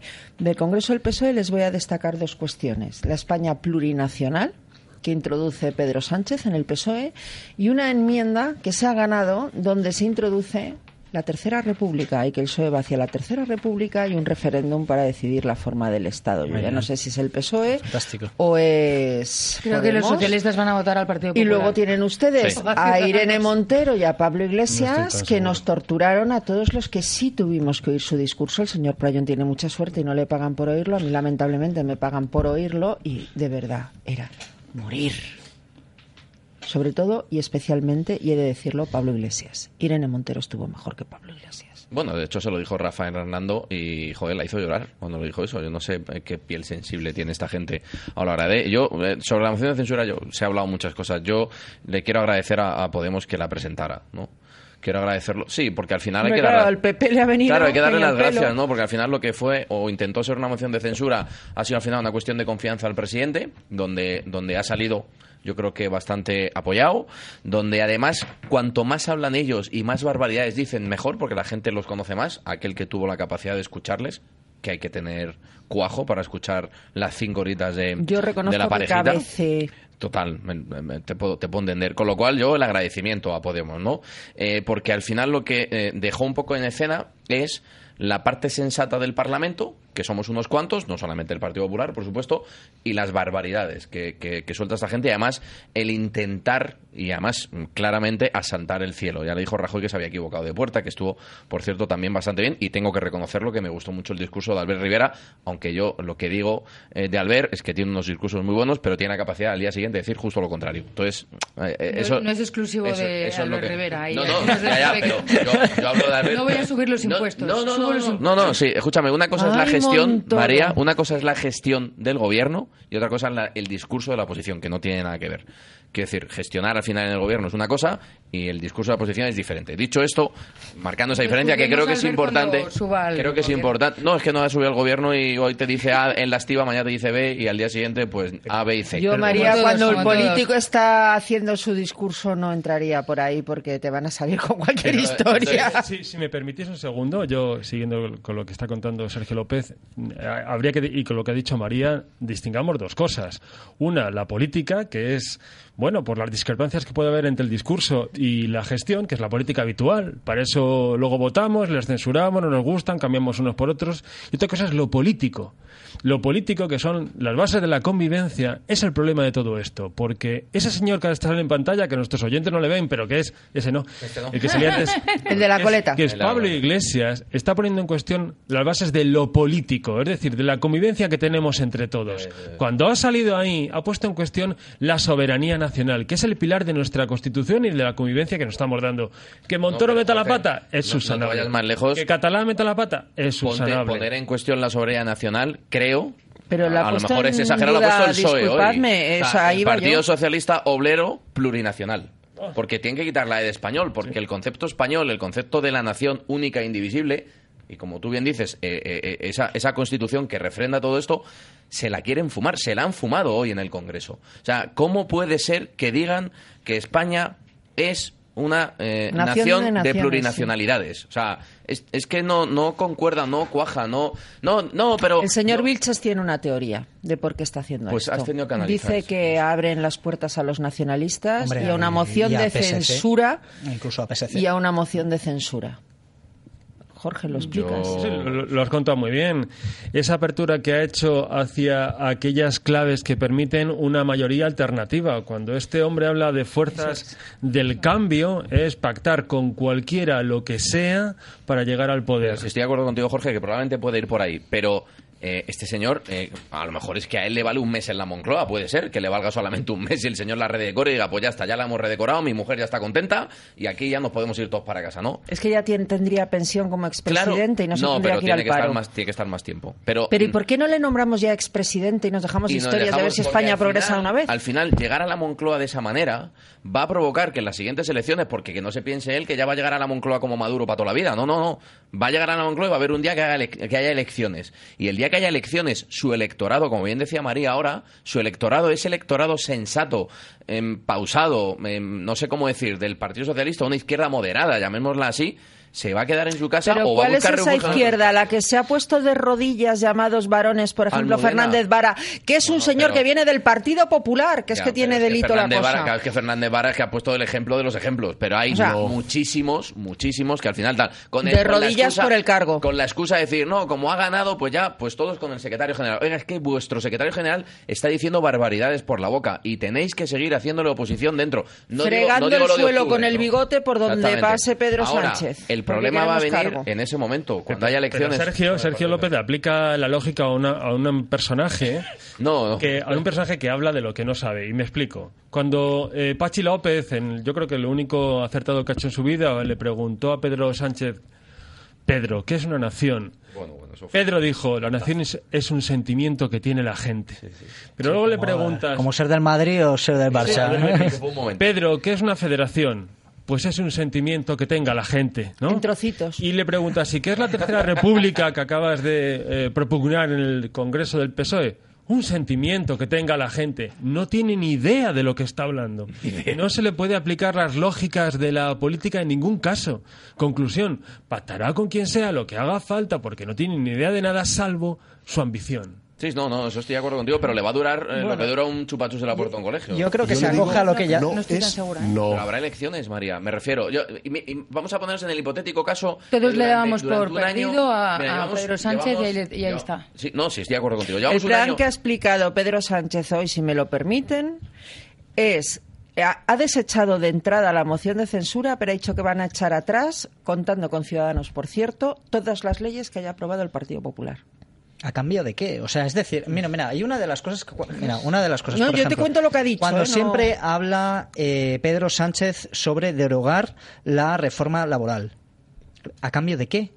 Vamos a volver atrás, porque si volvemos atrás vamos a o sea, Si quieren vamos volver a, la República. Bueno, pues eh, es que esa no es la manera. Es decir, eh, nos vamos a centrar en eso. Nos vamos a centrar en una reforma laboral previa a esta, donde hemos llegado a más de 5 millones de parados. Sinceramente, eso es lo que quiere, Pero, eso es lo que está buscando. Ahí, ahí Albert Rivera, eh, yo creo que metió un grave error durante el discurso, por lo menos uno, que fue decir, a mí usted, Rajoy y sus políticas no me gustan. Entonces, claro, le abre la puerta de en par en par al otro, para decir, ah, pues si no le gusta Albert este... Rivera es de los que con las mismas les cierra la puerta. Sí, pero eso es el juego político. Sí, bueno, pero, pero le, le abres la puerta y al final eh, digamos que la persona, o el partido político en este caso, eh, referenciado a la persona de Albert Rivera, que ha permitido, junto luego con la abstención de la gestora del PSOE, eh, una gobernabilidad de este país y no volver a unas terceras elecciones que hubiera sido catastrófico, no puede subirse a una tribuna y decir que al señor que le ha permitido ser presidente no le gusta ni él ni sus políticas. Porque es que, es que no tiene mucho sentido. Pero yo creo que ahí están entrando en el juego parlamentario normal. Sí, y yo creo que es mucho más grave lo tiene- que ha Tiene sucedido un hoy. pozo después. Sí, pero yo creo que es mucho más grave lo que sucedió el otro día, el de la coleta, el churri de la churri,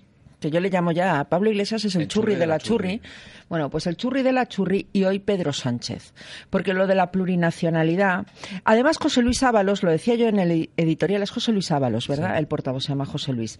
Ha dicho una cosa que es cierta, y es que ha dicho que se acabó el PSOE de los varones, que ha sido un intermedio en el partido y que eso se terminó. Es que es uno de los objetivos de Pedro Sánchez. Y ha dicho la es verdad. que- exacto. Es que ha Y es que ha dicho la verdad. Ojo, están diciendo la verdad. Es que aquí vamos a entrar en el Matrix de siempre. Y es que ellos van a decir lo que quieren y la prensa y los otros partidos van a entender lo que les da la gana. Pero ten en cuenta Pero ellos una están cosa. diciendo la verdad de lo que están haciendo. Entonces a mí me preocupa mucho el escenario que está dibujando el señor Vilches. De una moción de censura al Partido Popular, que está todo el día en la luna de Valencia y se entera de la mitad de las cosas que les vienen encima, con unos jueces, por cierto, que los persiguen por tierra, mar y aire, y Hombre, yo no lo- sé si lo- tienen carné de. Podemos. Tenemos a todos controlados. Ya, bueno, Ya ves, que bien Sí. va. tienen ese problema sobre la mesa y eso es un gran problema porque puede llegar una moción de censura en la que estén ni Ciudadanos ni el Partido Popular, pero sí todo el resto fuerzas parlamentarias. Es que esa es la idea. ¿Tú crees que O sea, que- PNV, por ejemplo, va a estar a favor? Yo no lo creo. Tengo mi duda, fíjate, no en el PNV y en el PDCAT. No, pero vamos a ver, dos es que es completamente normal. Es decir, Pedro, no. Pedro lo pasó muy mal, Pedro Sánchez lo, lo pasó muy mal, eh, tuvo sus momentos muy bajos y de repente remontó, remontó, remontó, remontó, se ha venido arriba y se ha dado cuenta de que lo que ya Sí, lo que tiene que hacer es atraer al público de Podemos para crear esa mayoría y efectivamente, Sí, pero, como está María- diciendo Jorge, eh, eh, echar un órdago. Lo que pasa es que estamos en un momento en el que los órdagos, bueno, pues han, han ido saliendo, o sea, estamos en una Europa en donde las decisiones políticas y, y la- la- no se pueden anticipar hechos políticos, porque fíjate lo que ha pasado, en Francia no se sabía que iba a ganar Macron eh, y, y se pensaba que iba a tener mucho más potencia Marine Le Pen, en Inglaterra, que vamos a contar de Inglaterra, bueno, en las elecciones anticipadas inglesas, gran sorpresa. Pierde Entonces, Teresa May, ganan los Tories. Exactamente, entonces vamos, vamos a ver qué, qué- qué es lo que sucede si se atreve Pedro con lo subido que está y eso depende del grado de, de- de inteligencia y de, y de experiencia política que tenga. La ley Por de Hanlon. Exactamente. A partir de exactamente. ahora, apúntenla, ley de. Hanlon. Igual por, por, por estupidez supina, el tipo va, lo hace y pierde otra vez, ¿no? Y hay que tener en cuenta otro punto, y es todos los socialistas del, del PSOE de los varones siguen ahí. O sea, no se les, no se les puede fumigar. Están ahí y van a intentar recuperar su poder. Están ahí hasta el 2019, María. Es que... No, no, lo que quiero decir es que están dentro del partido. No, no, claro, O sea, lógicamente eh, tienen Por su más que sea Pedro Sánchez que haya dicho tal y que haya ganado esto y lo otro y lo otro y lo otro, hay un montón de, de con perdón, roedores dentro del partido intentando rascar, rascar, rascar y minar, minar, minar para volver a subir y para poder derrocar Pero- a este tipo que, Pero que les hace quedan- aquí les quedan solamente la le- historia mira, les quedan solamente dos años salvo que el Partido Socialista en ese caso Pedro Sánchez quiera eh, orquestar esa moción de censura famosa con todos en uno ¿vale? y la consiga sacar adelante que ya lo dudo yo porque yo estoy de acuerdo con Sergio que el PNV no va a entrar en eso Yo tengo dudas. en el caso en el caso de que no la consiga o realmente ni la plantee a esos varones dentro de dos años va a ser él que los quite de su sitio los va a quitar él Lo, lo que digo es que aunque los quite de ese sitio, van a estar dentro del PSOE y van a estar marujeando y en plan Rasputin. Mira, si no lo ha conseguido, uy, si sí, no sí, lo ha conseguido andaluza, con todo el Pero peso ver, específico del partido, de su federación, de toda la vieja guardia, de la Jorge, nueva guardia. Jorge y yo estuvimos en el mitin de presentación de la candidatura de Susana Díaz y vimos sentados juntos a Rubalcaba, a Guerra, López Aguilar, Felipe González, José Luis Rodríguez Zapatero, Zapatero. todo lo que era el PSOE. Y todo ese PSOE ha perdido frente a Pedro pero, Sánchez. pero, a ver, es una de las cosas que quería decir. Eh, me parece que hay que diferenciar dos cosas que tenemos muy claras. Uno son los afiliados del PSOE y otra cosa son los votantes. Totalmente. Los afiliados del PSOE estamos viendo que son realmente más radicales que Sí. sus votantes. Recordemos una cosa, pongamos también en valor cómo es más o menos el votante de- del PSOE. Uno, que también me parece que es muy importante, suele ser cristiano, suele ser taurino y suele gustarle la, la unidad de España. Eh, Moderado. y luego... Sí. No sabía. Bueno, en el Partido Socialista de Fuenlabrada, sin ir más lejos, ha habido dos concejales, perdóname Sergio, dos concejales que parte de su vida la han dedicado al mundo del toro. Claro, es que, Sí, sí, sí, es que creo que sí, sí, es que creo que es importante. Eh, Es decir, que también tiene unos valores conservadores de izquierdas en este caso, pero que tienen que poner, eh, tienen que pensar Pedro Sánchez en este caso, quién Pensar le tiene Pedro que, Sánchez, claro, quién que has le hecho tiene una mezcla Sí, peligrosa. Eh, pero bueno, también luego otra de las cosas, tam- eh, yo creo que Pedro Sánchez siempre va a jugar con el plurinacionalismo de una manera un poco rara. Creo que va a coger ese concepto que Guerra introdujo ahí del plurinacionalismo, o del, del nacionalismo, diciendo que eh, es realmente lo que estamos hablando una cultura. Él lo que, lo que quería en ese momento es hablar de cultura, de los nacionalismos y que- creo que va a querer jugar siempre Pedro Sánchez con eso. De todas maneras, sí que estoy convencido de que Pedro Sánchez lo que quiere ir es ir a unas elecciones porque él quiere estar en el Tiene una ambición tan grande como su estupidez. Un- Una de las señas de identidad que, No que une toda esa argamasa de que hablaba eh, Sergio es, eh, lo- voy a decirlo suavemente, el rechazo a la derecha. Es decir, el formar frentes en, en los municipios, vosotros lo sabéis muy bien, en los municipios, en las comunidades y a nivel nacional, con tal de sacar a la derecha, ya ha salido Pedro Sánchez diciendo vamos a sacar al PP del gobierno para que acabe esta etapa negra. Volvemos a aquello de los bienios negros. Puede ser que el votante del PSOE, claro, pues cada uno es como es y tiene sus gustos y incluso habrá algún machista sacándolo adelante. Pero les une una cosa, que es el deseo de sacar al Partido Popular de las instituciones. Y eso va a favorecer el ascenso de Pedro Sánchez. Si les, si les promete que lo va a hacer alianzas a nivel local y autonómico para sacar al Partido Popular, que ahora mismo está demonizado, no solamente por estos partidos, sino por los medios de comunicación, sacarle de las instituciones, le apoyarán. Pero también le una, votarán. digo una cosa, eh, para nosotros, y yo esto es, un- es una reflexión personal, no es del partido ni mucho menos, el hecho de que todos contra nosotros, es decir, en el momento que tienes tantos agentes externos en tu contra, eh, probablemente, votos, probablemente levantemos el voto de nuestra gente, de mucha, Sí. de nuestra gente que probablemente Sí. con mucha razón se ha quedado en, en Mm. su casa. Fue el error que cometieron Eh, en el 2000. Claro, pero a esto que decías, a esto que decías, oiga, es que es que eh, es que hubo un pacto del Tinel que lo firmaron con luz y taquígrafos delante de todo el mundo para que nadie pudiera pactar con el PP. O sea, nosotros hemos sido durante muchos años los apestados de la política. Por suerte, Ojo, vivimos en una sociedad Permítame añadir, y Ciudadanos en Cataluña. Y ciudadanos en Cataluña. Pero por suerte vivimos una sociedad bastante más inteligente que estos eh, señores de la izquierda piensan que es y ha dicho, oiga, no se puede permitir que en una España democrática eh, se firme delante de un notario un pacto que impida, bajo ningún concepto, pactar con aquel partido que representa además una amplia mayoría del electorado. Es que, es que estamos hablando que si a alguien del Partido Popular se le ocurre eh, presentar esa iniciativa y decir, oye, el PP y Ciudadanos vamos a firmar un pacto para que nadie pueda... O sea, de franquistas, dictadores... sería- No nos baja nadie. Pe- Pero viéndolo Nadie. desde el punto de vista del Partido No, Popular, campañas electorales basadas en el victimismo de todos contra nosotros y en el miedo al que vienen los rojos, por ahí hemos pasado y se ha fracasado. La misma Esperanza Aguirre fracasó en Madrid. ¿Por qué fracasa? Porque junto a eso no se ofrece Nada. no hay ilusión, no hay Es que esperanza. vamos a ver, eh, Vamos a ver, mientras esté Montoro sentado en el Banco Azul, no, lo digo muy en serio, mientras esté Montoro, y Montoro lo cojo como ejemplo, sentado en el Banco Azul, es verdad que un discurso de Rafa Hernando levanta a los votantes potenciales del Partido Popular, pero luego piensas en Montoro y dices otra vez, me quedo en mi casa o voto a los señores de Ciudadanos. Yo Esta es la realidad. sinceramente creo que las municipales va, va a ser un antes y un después. Creo que las próximas municipales mm, va a ser ¿Cuándo toca? En el 2 y 19. Mira, eh, a corto plazo las cosas pintan bien para el PP. Va a haber pintan bien para el Partido Popular, no porque a, corto plazo las cosas pintan bien para el PP. Porque ahora mismo no hay, no hay nada enfrente. No hay nada. Es Y la además vacuidad los casos judiciales se van a ir resolviendo. Pero a mí, a mí que Pedro Sánchez eh, diga Entonces- España plurinacional me da, o sea, me daría exactamente igual si dice que sea multirregional, eh, pseudocultural o metrosexual. O sea, me da exactamente igual porque el proyecto que tenga solo es uno. Es eh, buscar eh, aliados anti-PP para intentar asaltar el poder. Gente que les mueve, que les, mueve y les une la, el ansia de poder y el anti-PP. Eh, se han quedado sin nada, están totalmente vacíos. A corto plazo, mm, como la alternativa que es el PP, pues el PP pinta bien. Ahora, a medio y largo plazo, eh, esa misma vacuidad también la tiene el PP. El PP, ver, espera, el PP ahora mismo a día de hoy. incorrecta. Mientras el PP siga pensando que, eh, que darle aire a Podemos le beneficia, No, no, pero si No no, es cuestión de eso. No, pero yo, pienso es que eso ha cambiado mucho, Almudena, ya ha cambiado mucho a raíz de la moción de censura. Yo creo que... ¿En donde? de- ¿En Moncloa o en Génova? Eh, yo creo que los dos sitios. Yo creo que los dos sitios. En los dos sitios. Esto de darle aire, más aire a. eh, yo creo que no, ¿eh? De hecho, el discurso de Rafa Hernández Pues es yo lo sigo viendo en la demoledor. sexta a todas horas. ¿eh? De- Ya, bueno, pero vamos a ver. Ah. eh, A pero ver, es la- demoledor. La situación es crítica porque, Y no no, no, me interrumpáis cuando hable. A ver, que el PP, también, el PP tiene lo suyo. Sí, no, la, no. izquierda, la izquierda lo único que tiene es ser anti-PP.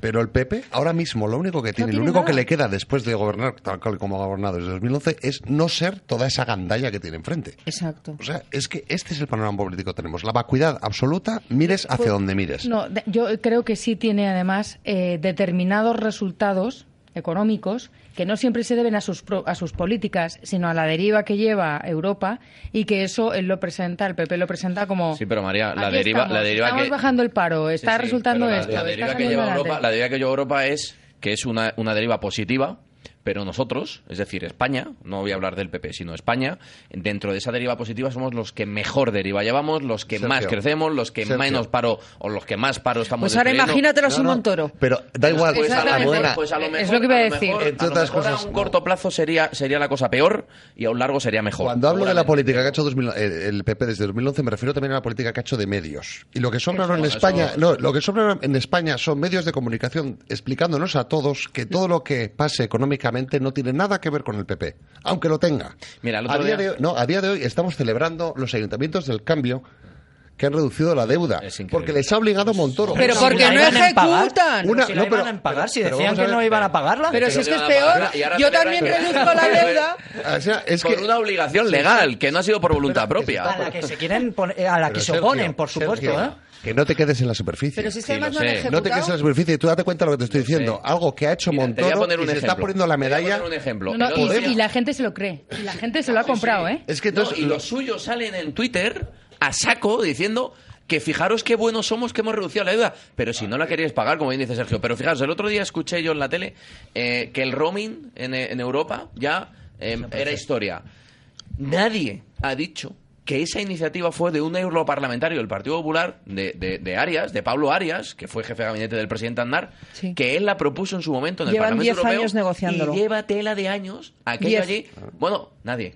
Pero es que la política de medios Pero es parte de la política de mierda que habéis hecho. en mi casa, me estaba levantando, Desde aquí le agradezco mucho a Pablo, ¿eh? Claro, pero no va a haber nadie que lo diga, no va a haber nadie que salga un comunicado de prensa, de- aunque sea de Génova. Oiga, sí, sí, pero esto fue, esto hemos sido nosotros, esto hemos sido nosotros. Pero yo creo que entonces, y es que nos quedan tres minutos de programa, tiene razón Carlos en lo que está diciendo. El problema es que tenemos, por un lado, las llamadas fuerzas del cambio con coleta, sin coleta y la República, es decir, el PSOE, los nacionalistas, no sé qué. Del retroceso y, más y en que el del otro cambio. del retroceso. y en el otro lado, el problema que hay es que sí es verdad que hay el miedo a que llegan esos, pero no hay nada más. Eh, las elecciones se ganan generando ilusión.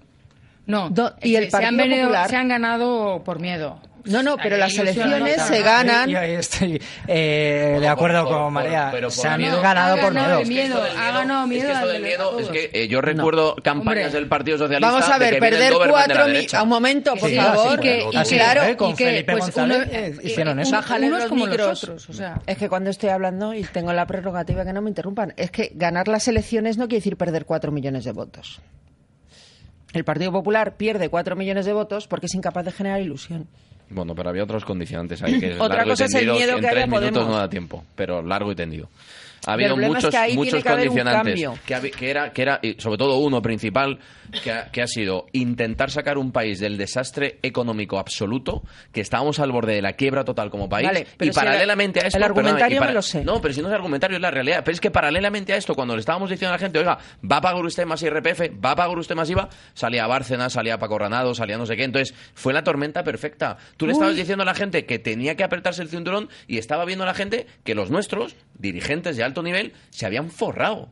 Entonces, claro, eh, era iros a la mierda, hablando No solo plata. eso, sino que también las políticas que el PP se ha atribuido a sí mismo eran las políticas que había que seguir porque estábamos en la Unión Europea y que probablemente un gobierno de ciudadanos habría... Sergio, tiene la palabra y muy, cerramos Muy rápido. Yo creo que realmente lo que tenemos más es una crisis de valores. Creo que el esfuerzo, la igualdad, el mérito, la capacidad, creo que es algo que se está mirando hacia otro lado y creo que debemos enfocarnos todos los partidos a eso.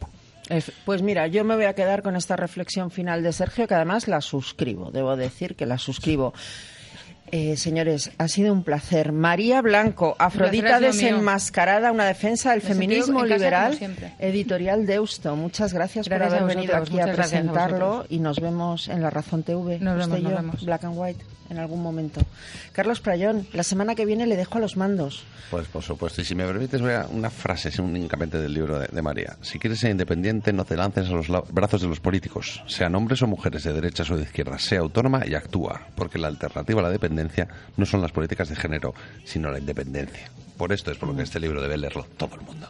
Sí, todos. Yo debo decir que un par de mujeres jóvenes en la redacción donde yo trabajo les cayó en sus manos y están fascinadas con el libro y dicen, joder, ¿por qué nunca nadie nos ha dicho esto? ¿Por qué no nos lo dicen los políticos? Así que políticos, a leer a María Blanco. Sergio Bravezo, muchísimas gracias nuevamente por haber estado aquí. A vosotros, es siempre un placer estar con vosotros. Sergio López, muchísimas, Muchísimas gracias, y mis últimas palabras de cariño y de, y de pésame a la familia de, de Fandiño y por supuesto mi más enérgica repulsa a todo aquel impresentable e inhumano que se alegra de la muerte de un torero o de cualquier persona. Jorge Vilches. Eh, buenas noches. Me, eh, Sergio me ha pisado lo que quería decir porque estaba viendo aquí en algunas noticias relacionadas justamente con la muerte de Iván Fandiño y la reacción de algunos miserables. Miserables, o permítanme, sé que es una palabra que suena muy mal, pero son los hijos de puta. Sean muy felices, pasen la semana lo mejor que pueda y como siempre, ante todo y sobre todo, vamos contra la socialdemocracia. Hasta luego. Adiós. Las chicas son guerreras. Uh, ah. Las chicas son guerreras.